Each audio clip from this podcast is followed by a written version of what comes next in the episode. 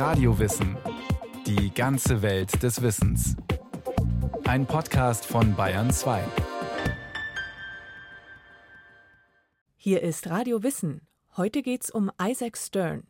Er gehört zu den größten Geigern des 20. Jahrhunderts. In Erinnerung bleibt er aber nicht nur wegen seiner überbordenden Virtuosität, sondern auch wegen seines Talents als Lehrer und Vermittler und als Brückenbauer. Einer, der Brücken gebaut hat durch seine Musik. Mama, glaubst du wirklich, wenn ich ganz viel übe, dass ich wirklich mal in der Carnegie spielen werde?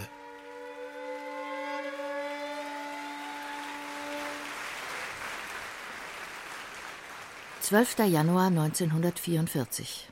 New York, die Carnegie Hall. 2800 Plätze. Hier spielen nur die Stars.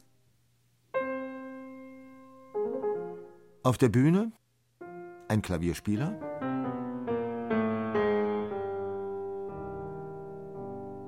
Und ein Geiger. Alexander Zakin am Piano. Und auf der Violine? Isaac Stern. Isaac Stern hat sich ein gewaltiges Programm vorgenommen. Bach, Vieuxtemps, Strawinski, Schimanowski und Beethoven, die C-Moll-Sonate.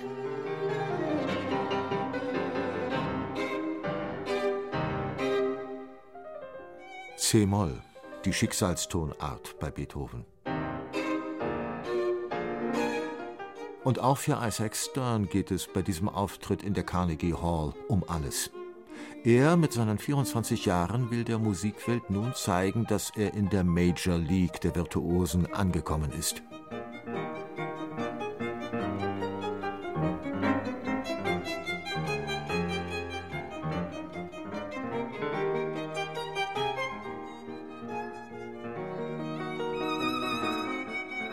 Ein ganz Unbekannter ist Isaac Stern zu diesem Zeitpunkt freilich nicht mehr. Bisher waren die Kritiken zwar meist wohlwollend, doch das reicht ihm nicht. Er will allein schon mit seiner Programmauswahl zeigen, warum er Musiker geworden ist, die Kritiker zu Jubelstürmen hinreißen, hier in der Carnegie Hall.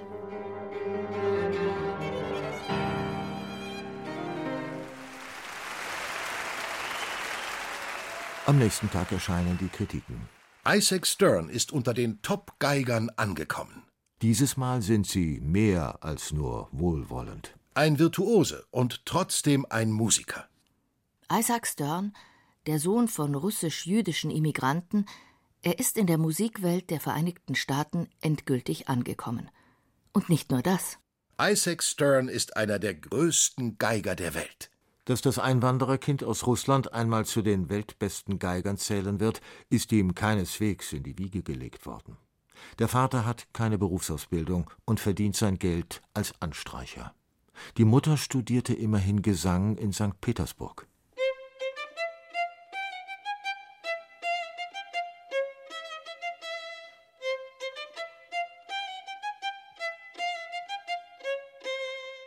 Geboren wird Isaac Stern 1920 in Kriminiesch.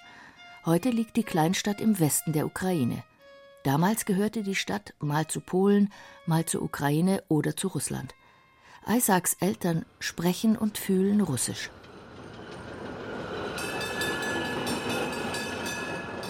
Als Isaac noch kein Jahr alt ist, wandert die Familie in die Vereinigten Staaten aus, nach San Francisco, wo sich ein Bruder seiner Mutter schon ein paar Jahre zuvor eine neue Existenz aufgebaut hatte.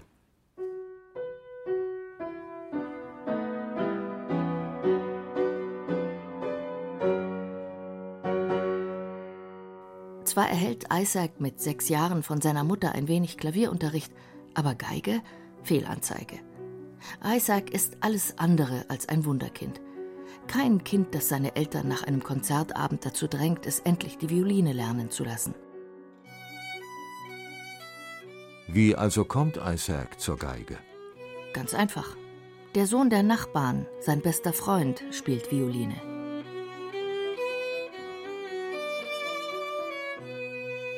Also wollte ich es auch. Isaac ist acht Jahre alt. Und schon zwei Jahre später tritt er das erste Mal öffentlich auf. The San Francisco Conservatory of Music invites you to a violin recital given by Isaac Stern, 10-year-old student. Der zehnjährige Isaac Stern gibt sein Debütkonzert im San Francisco Konservatorium für Musik. Er spielt ein Violinkonzert von Wieniawski, aber auch schon zwei Sätze aus einer Solosonate von Johann Sebastian Bach. Wirklich kein leichter Stoff für einen, der gerade mal zwei Jahre lang Geige spielt. Also doch ein Wunderkind? Eines hatte Isaac wohl im Übermaß Talent. Das hatte schon sein erster Geigenlehrer bemerkt. Möge er alle Zeit den Schatz hüten, den ihm die Natur anvertraut hat.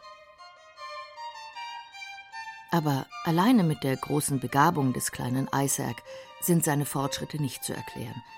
Denn auch wenn die Eltern wenig dafür getan haben, dass Isaac zur Geige findet, haben sie doch eine Menge dafür getan, dass er ihr treu bleibt. Die Mutter achtet von Anfang an darauf, dass er die Übungspläne seines Lehrers einhält. Wäre es nicht möglich, dass ihr begabter Musikus später genug Geld verdient, um die Familie zu ernähren? Sie nimmt ihn mit acht Jahren von der öffentlichen Schule. Isaac soll seine Zeit sinnvoller nutzen und Geige üben. Üben, üben, üben, üben und üben.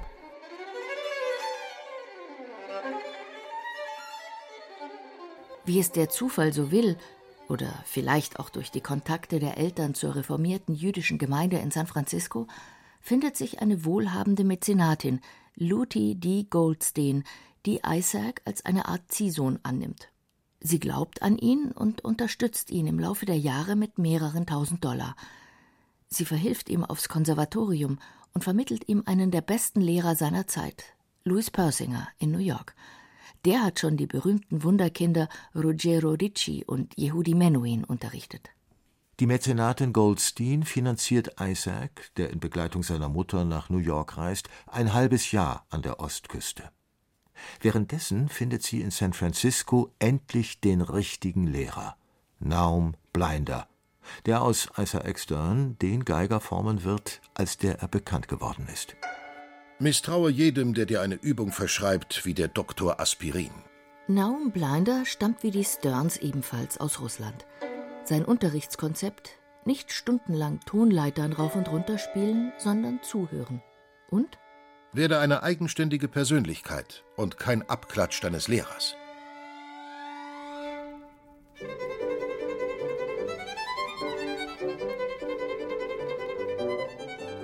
Blinder lehrt Stern, seinen eigenen Ton, seine eigene Stimme auf der Geige zu finden. Und er zeigt seinem Schüler, dass es mehr als die großen klassischen Violinkonzerte gibt. Er führt ihn in die Kammermusik ein.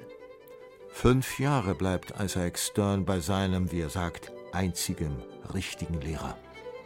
Stern ist mittlerweile 17 Jahre alt. Von nun an muss er auf eigenen musikalischen Füßen stehen. Sei dein eigener Lehrer. New York im Oktober 1937. Der 17-jährige Isaac Stern sitzt in einem Doppeldeckerbus und fährt stundenlang von Endstation zu Endstation durch Manhattan. Was ist passiert?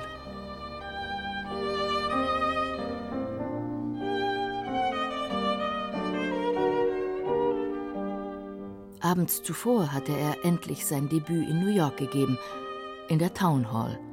Nur halb so viele Plätze wie in der Carnegie, aber immerhin. Nun gut, man musste Freikarten verteilen, um den Saal einigermaßen zu füllen, und man musste ein wenig an die Kritiker hinreden, damit sie über das Konzert überhaupt berichten. Aber dann gleich sowas? Er ist mit dem größten Aplomb in Tartinis Teufelstriller-Sonate gesegelt. Keine neuen Elemente geigerischer Ausdrucksmöglichkeiten. Einige technische Patzer. In San Francisco war Isaac Stern bereits ein kleiner Star gewesen. Seine Solokarriere schien unaufhaltsam voranzuschreiten. Seine Sponsorin Luti Goldstein hatte ihm extra eine neue Geige gekauft, eine Giambattista Guadagnini für 6500 Dollar. Sie hatte die Reise nach New York bezahlt, das Konzert in der Town Hall organisiert. Und Stern war durchaus selbstbewusst. Seine Devise? Ich werde jetzt spielen. Hört mir gefälligst zu.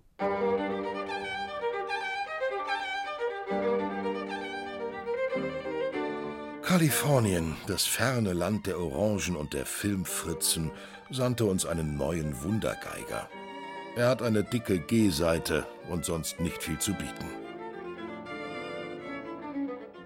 Kalifornien, das Land der Prodigies, der Wunderkindergeiger. Ein bisschen hochnäsig schaut die New Yorker Kulturelite in den Westen der USA hinüber. Frei nach dem Motto, außerhalb von New York gibt es keine Kultur. Und gibt es eine, dann ist es keine. Und tatsächlich ist Isaac Stern nicht der erste begabte Geiger aus San Francisco, der in New York sein Glück versucht. Wenige Jahre zuvor kamen die Wunderknaben Ruggero Ricci oder Yehudi Menuhin, beide aus San Francisco, und beide hatten den gleichen Lehrer, bei dem Stern auch einmal ein halbes Jahr Unterricht hatte, Louis Persinger.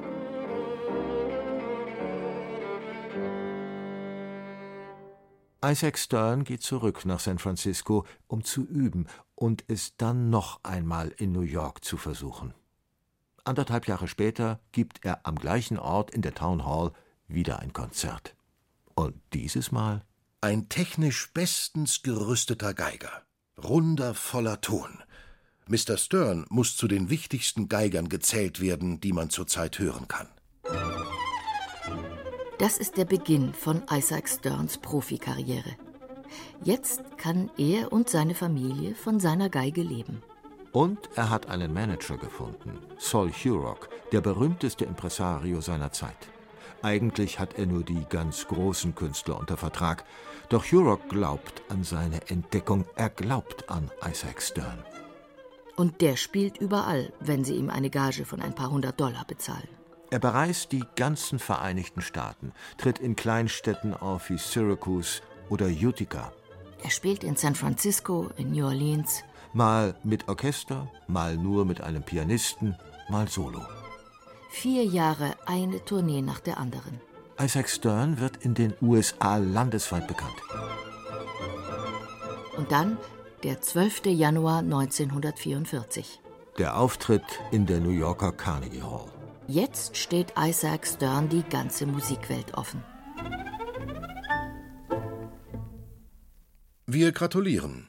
Wir teilen Ihnen hiermit mit, dass Sie zum Dienst in der Army zugelassen worden sind. Isaac Stern erhält seinen Einberufungsbescheid. Die große Weltkarriere muss also noch ein wenig warten. Zwar wird er 1,67 Meter groß, wegen seiner Plattfüße für untauglich befunden, aber nur fürs kämpfende Heer, was nicht heißt, dass man keine andere Verwendung für ihn findet. Er wird von der US Army auf Welttournee geschickt. Stern spielt auf Hawaii, Guam, Neukaledonien, auf den Fidschi-Inseln, auf den Hebriden und sogar auf Grönland. Überall da, wo im Zweiten Weltkrieg amerikanische Soldaten stationiert sind. Er soll sie mit seiner Geige unterhalten. Und das macht er vorzüglich. Für die Soldaten gibt es nicht Bach und Beethoven, sondern den Hummelflug oder den Hoedown.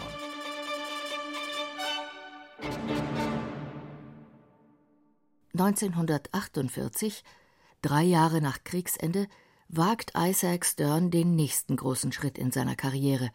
Er macht eine Europatournee. Europa, der Ursprungsort der abendländischen Musik, die Heimat der größten Komponisten und mit einem speziellen Publikum.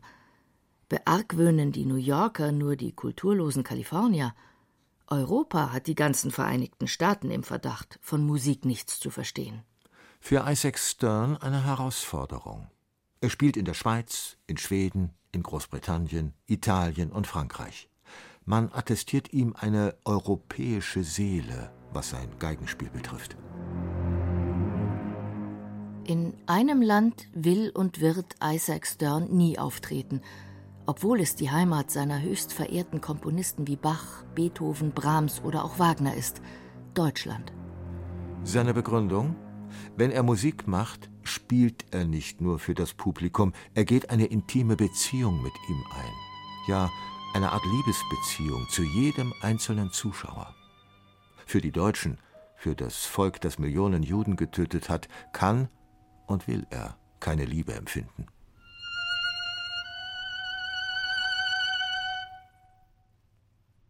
Isaac Stern reist in den nächsten Jahren wohl mehrmals um den Globus. Nach dem Konzert ist vor dem Konzert. Auf die Empfänge nach seinen Auftritten geht er gern. Nicht nur wegen des guten Essens und der Spirituosen, er lernt auch die Menschen kennen, die das Schicksal großer Länder in Händen halten, und er merkt, dass er außer dem Talent für die Geige noch eine andere große Begabung besitzt. Er kann mit den Mächtigen reden. Und das kann er gut.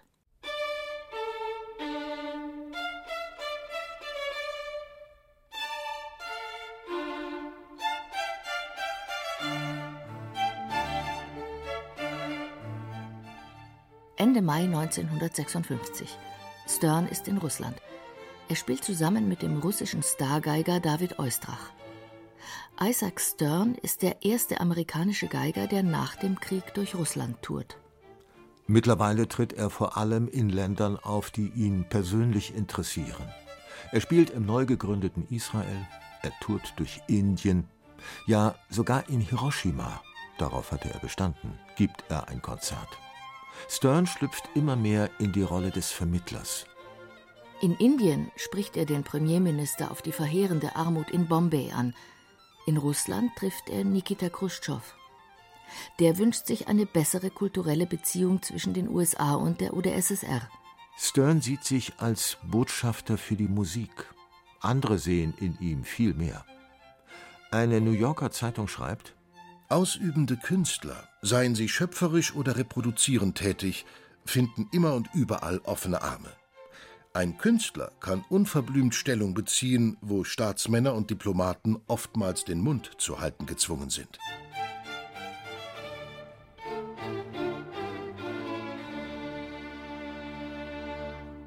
Im Frühjahr 1960 schockiert eine Nachricht die New Yorker Kulturszene. Carnegie Hall soll abgerissen werden. Bürohaus geplant. Die Carnegie Hall? Der heilige Gral der Musik? Für Isaac Stern ist klar, das darf er nicht zulassen. Hier zu spielen war immer sein Traum gewesen. Hier haben er und viele andere ihre Weltkarriere gestartet. Und jetzt soll das 70 Jahre alte Gebäude dem Erdboden gleichgemacht werden? Isaac Stern tut das, was er so hervorragend kann. Einerseits mobilisiert er die Kulturszene. Andererseits redet er auch mit Politikern, mit Republikanern und Demokraten. Sie sollen in ihren Parteien für die Carnegie Hall werben. Stern entwirft einen Masterplan. Er schreibt an den Bürgermeister von New York, an Robert F. Wagner. Noch einmal legt er ihm eindringlich dar, wie wichtig der Konzertsaal für die Stadt sei, für Amerika, ach was, für die ganze Welt. Also sein Vorschlag, die Stadt soll die Carnegie Hall einfach kaufen und erhalten. Er werde sich auch um Sponsoren kümmern.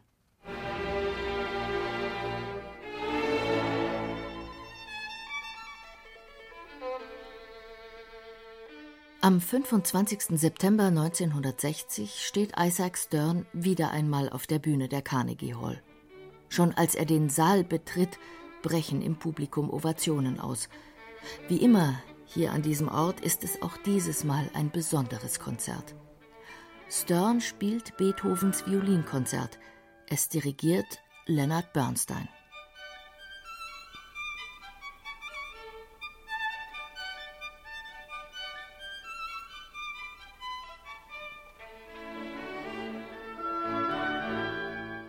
Es ist die Eröffnungsveranstaltung für die neue Carnegie Hall. Nein, sie wurde nicht abgerissen. Isaac Stern hat es geschafft. Die Stadt hat die Carnegie Hall für 5 Millionen Dollar gekauft und einer gemeinnützigen Gesellschaft übertragen. Präsident der Gesellschaft der 40-jährige Isaac Stern. In Deutschland, wo er nie aufgetreten ist, wird Isaac Stern erst Anfang der 1980er Jahre einem breiteren Publikum bekannt durch einen Film. Von Mao zu Mozart. Isaac Stern in China. Im Juni 1979 reist Stern mit Frau und Kindern nach China. Eigentlich sollte es eine private Reise sein, nur ein paar Konzerte. Und er will vor allem den chinesischen Musiknachwuchs kennenlernen. Ein guter Freund aus Amerika, Walter Scheuer, bietet an, den Aufenthalt mit einem kleinen Kamerateam, wie er sagt, fürs Familienarchiv zu dokumentieren. 60 Stunden Rohmaterial entstehen. Und die schneidet Walter Scheuer zu einem 84-minütigen Film zusammen. Von Mao zu Mozart wird 1981 mit einem Oscar ausgezeichnet. Berühmt wird eine Szene. Isaac Stern unterrichtet eine chinesische Nachwuchsgeigerin. Das kleine Mädchen spielt ihm vor.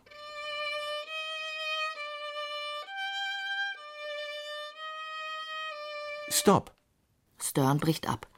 Komm her und singe den Anfang für mich. Singe so einfach. Das Mädchen singt.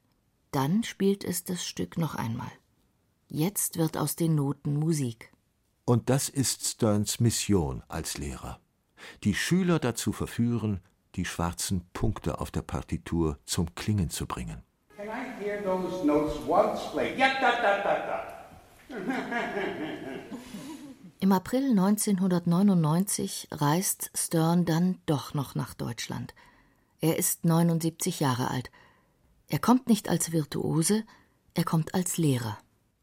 An der Kölner Musikhochschule gibt er einen Meisterkurs für Kammermusik. Leave it to the bad orchestra musicians to get bored. You're not allowed to do that in chamber music. Die Kammermusik ist für ihn die Perle der Musik. Hier muss man zuhören können, man muss die Noten beseelt werden lassen. Wer Kammermusik spielen kann, der kann auch alles andere. Stern besucht die wichtigsten musikalischen Zentren in Deutschland: Leipzig, Dresden, Berlin.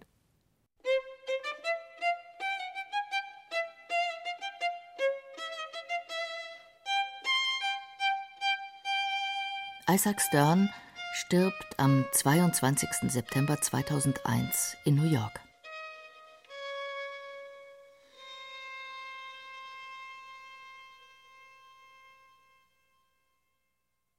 Das war Radio Wissen, ein Podcast von Bayern 2.